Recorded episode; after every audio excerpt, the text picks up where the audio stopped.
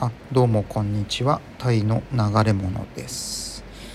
今日はですねあの使用期間中はまあその、まあ、入った会社で、えー、必要とされる勉強というのに対してまあ専門書などを買わない方がいいという話をしたいと思います。これはですね例えばあのどこかの会社にまあ晴れて入社しました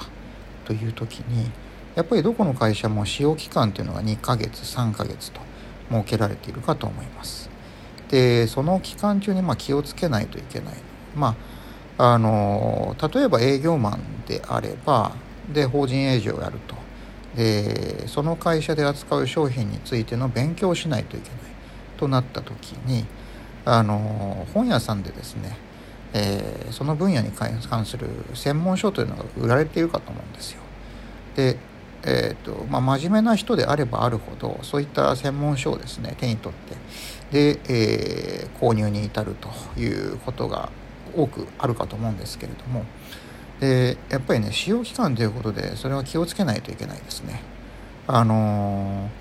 ー、使用期間であるからしてどんなに頑張ってもやっぱり上司、えー、社長から、え、気に入られなく気に入られないと、えいう事態に陥る、え嫌われる、えー、っと退職を迫られるというか使用期間にて終了と、えー、更新しないという事態になるということはいくらでも予想できることですからあのそういった事態を見越した時にあの使用期間においてはそういった専門書っていうのは買わない方がいいというのが私の意見ですね。で各私もですねあのまあいろんな会社経験しました。えー、まあ10社以上経験してますけどねあのやっぱり、えー、初めのうちっていうのはどうしてもその辺のことが分からなくてどうしてもあのあとその入った会社で頑張ろうという気持ちを、ね、常にあの強く持っていたりするものでそれに対してまあ本屋でですね、まあ、本を買って勉強しようなどとやっぱり首相なことを考えてしまうわけですよ。で本当ねいろいろ買いました。あの樹脂例えばあの樹脂成形といってあのプラスチックの加工ですね。の工場なんかに入った時はやっぱりそういった、えー、分野の金型の本とかですね。えー、っとやっぱり全然そんな分野のことはあの門外観でも知ることもないわけですけれどもまあ少しはあ何かの足しになるだろうということで買うこともありました。であとまあね珍しいところで言うと IT 系のねあの日系の巨大ベンダーに入った時はえーと、システムのですねことを勉強しないといけないってこともあって。でまあね今更まあシステムエンジニアやら、まあ、プログラマーといった職業に目指すというよりは、まあ、中身が少しでも知れればいいかなというところで、えー、っとですねまあアマゾンで洋書が売られていたのでそのシステムに関するですね、うん、で少しは足しになるかなと思って一応買ったりもしたんですけど。まあ今思うと無駄な買い物だったかなと思います。まあそれは、えー、先ほど申し上げたように、えーと、解雇されあの使用期間で終了ということになった時にそういった、えー、先に投資した自腹を切ってですね投資したことというのが全く無駄になってしまうからです。まああのま全人生トータルで見ると全くの無駄というわけでもないわけですけれど特にあのあと勉強するというですね意味においてはあのまあ自分の知らない分野というのが少しでもそういった、まあ、就業を通して会社での就業を通して開かれるという意味ではあの全く無駄ではないと言いたいところですけれどもまああと短期的に見ればやはり、えーと、そういった本に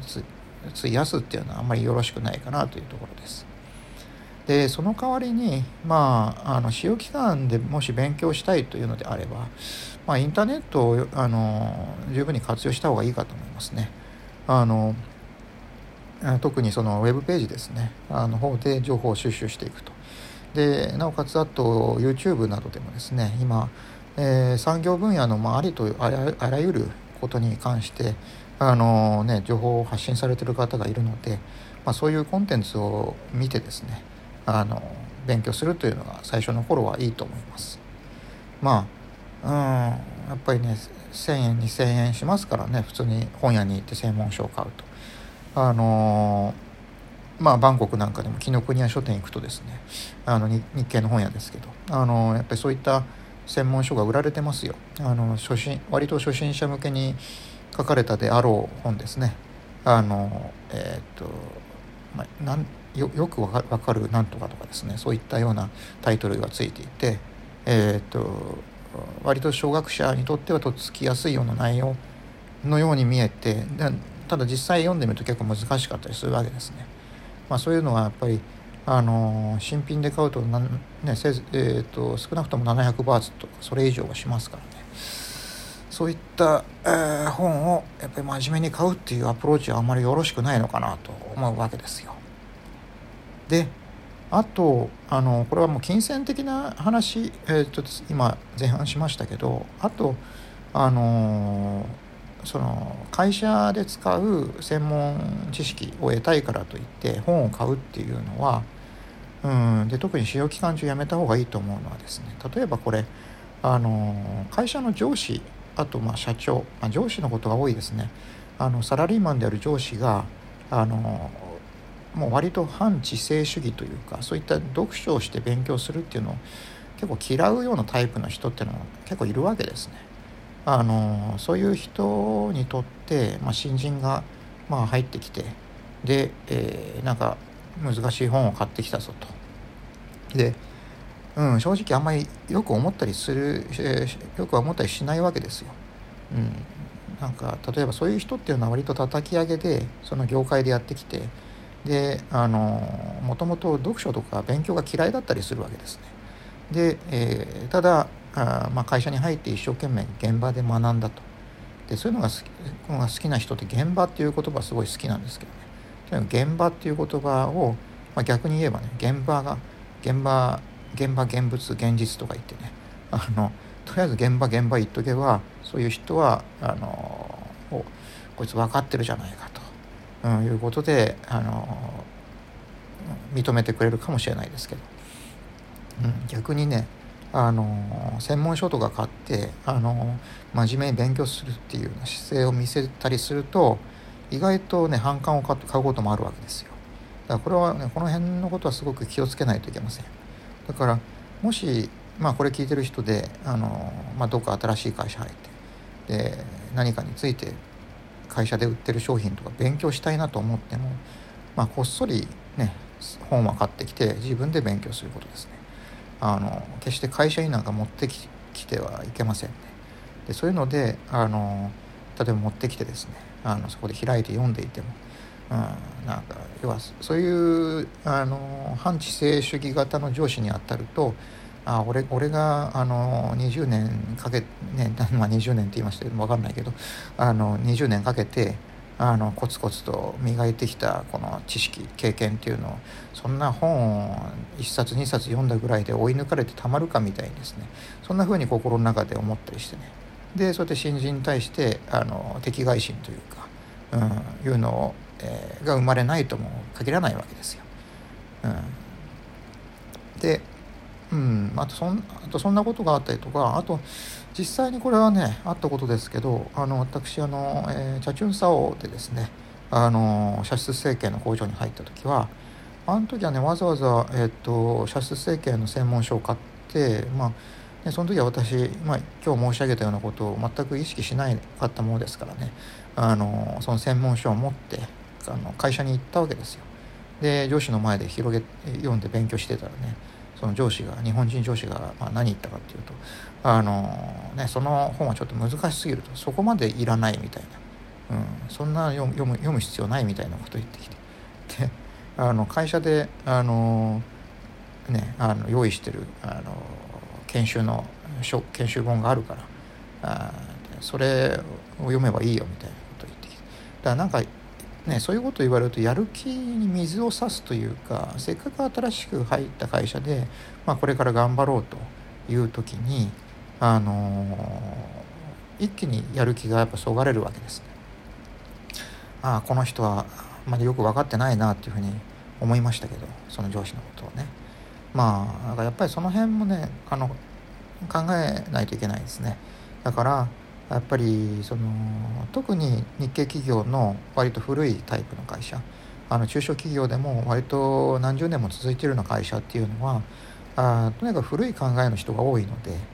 であのでなおかつ勉強するっていうことをあの嫌う人が多いですね。あの勉いわゆる机の上での勉強っていうのをあの軽視していてで読書が嫌いであったりとかそういう人も多いわけです。だからあのでその反対にやっぱ現場っていうのを大事にしている。でももちろん現場をあのいわゆるですね現場をあので知識を、えー、蓄えていきで仕事ができるようになるっていうのはすごく大切なことなんですけれどもでその一方であやっぱりその現場だけ見ていてあのなんだろうな勉強しないっていうのはねあのやっぱそれは何何十年も経ってから大きな差がつくと思いますよ。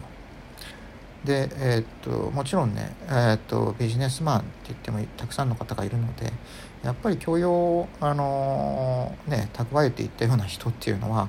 えっとなねあの年を取ってからやっぱりだいぶ差が出ますからね。うんその辺のことっていうのがそうだな。ただまああまりこれは胸にしまっておいてあんまりあの外に出さない方がいい話ですけどね。うん、ただ、まあ、もしかしたらこれをね聞いてる方があのちょっとでも何か参考になればなっていうところでちょっとお話をしてみました。うん、要はあの